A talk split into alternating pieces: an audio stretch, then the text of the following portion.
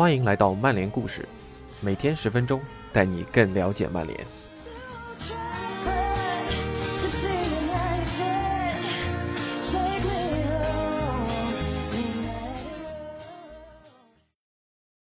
天空体育，为什么曼联在英超六强内战中不能进球了？翻译来源：吴文博 ATZ，于二零二一年三月三日。原文来源：Sky Sports。作者：Adam Bay。去年十月，曼联一比六惨败于热刺，球队的糟糕防守也遭遇到了外界严厉的批评。半年过去后，也许更值得关注的一点是，费尔南德斯的点球是在赢下曼市德比之前，曼联在英超六强内战中的唯一一粒进球。客场与切尔西闷平收场，这并不算是一个糟糕的结果。两队之间的分差仍然是六分，在当时看来，索尔斯克亚的球队仍排在积分榜次席，让球队在曼市德比前还保留着争夺冠军的微弱希望。但这场比赛也意味着曼联已经在六场英超内战中颗粒无收了。曼联找回了防守端的稳定性，在这六场比赛里只丢了一球，还是奥巴梅扬的点球。不过，曼联在防守端的提升也是用了不菲的代价换来的。曼联的攻击手们又一次没能在强强对话中改变战局。罗伊·基恩赛后在天空体育表示：“也许惨败给热刺那场比赛造成的伤痛太深了。我对现在这个团队并不了解，我也只能猜测其中的一些情况。但说不定这就是他们面对这些比赛的心态。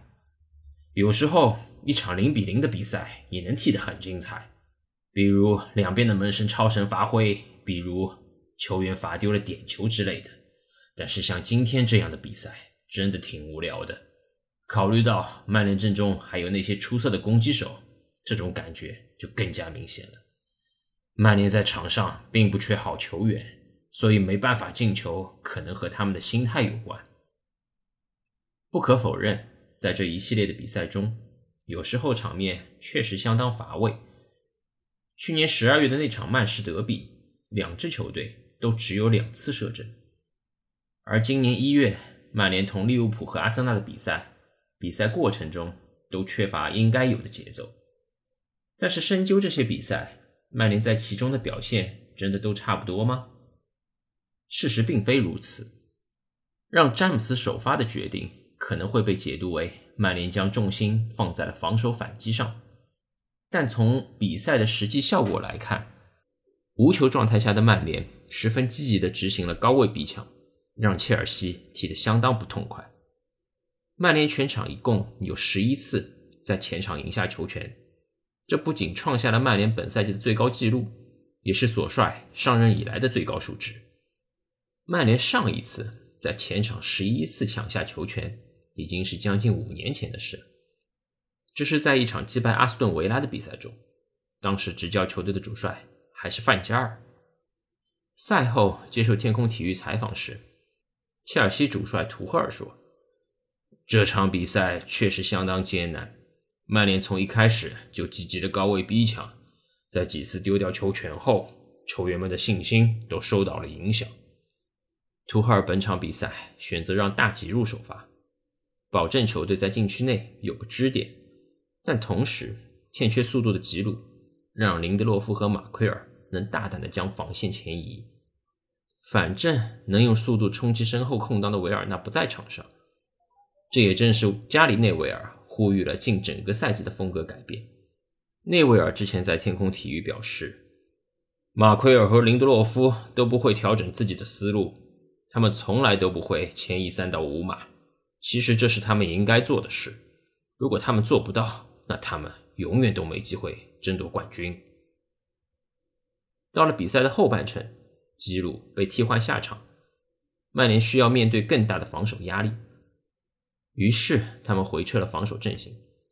在这段时间里，曼联也有过相当亮眼的防守，比如林德洛夫抢在维尔纳射门之前解围了里斯詹姆斯的传中。与此同时，曼联也保留了反击中的进攻威胁。到了常规时间的最后时刻，麦克托米内也在反击中送出致命一传，只可惜这脚传球传到了队友身后。麦克托米内也不是唯一一个浪费了机会的人。另一个进攻回合里，拉什福德在左路处于无人看防的状态，费尔南德斯看到了机会，他本可以传得更到位一些。费尔南德斯整场比赛都没拿出自己的最佳状态，葡萄牙人共计二十次丢失球权。这项数据位列前场第一，没错，很大程度上得归因于他敢于冒险、创造机会、承担球队赋予自己的重任，但这不能完全为他的低迷脱责。全场共有十四名球员创造出的机会次数不低于费尔南德斯，他没能施展自己的魔力。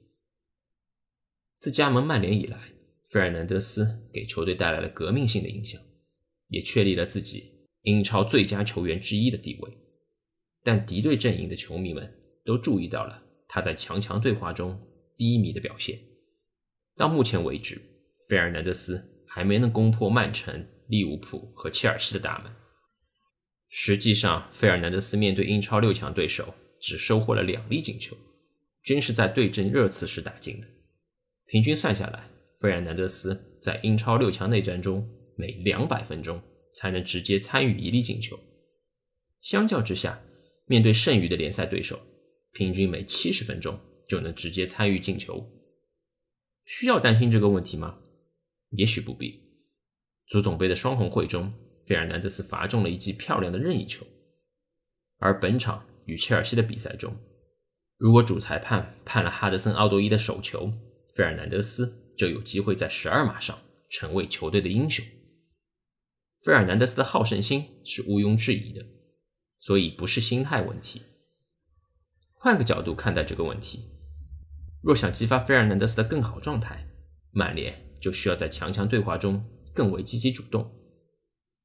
尽管赛果都差不多，但这场对切尔西的部分时段里，红魔还是做到了主动出击，而且很快，他们主动出击的积极心态就在下一周的曼市德比中得到了回报。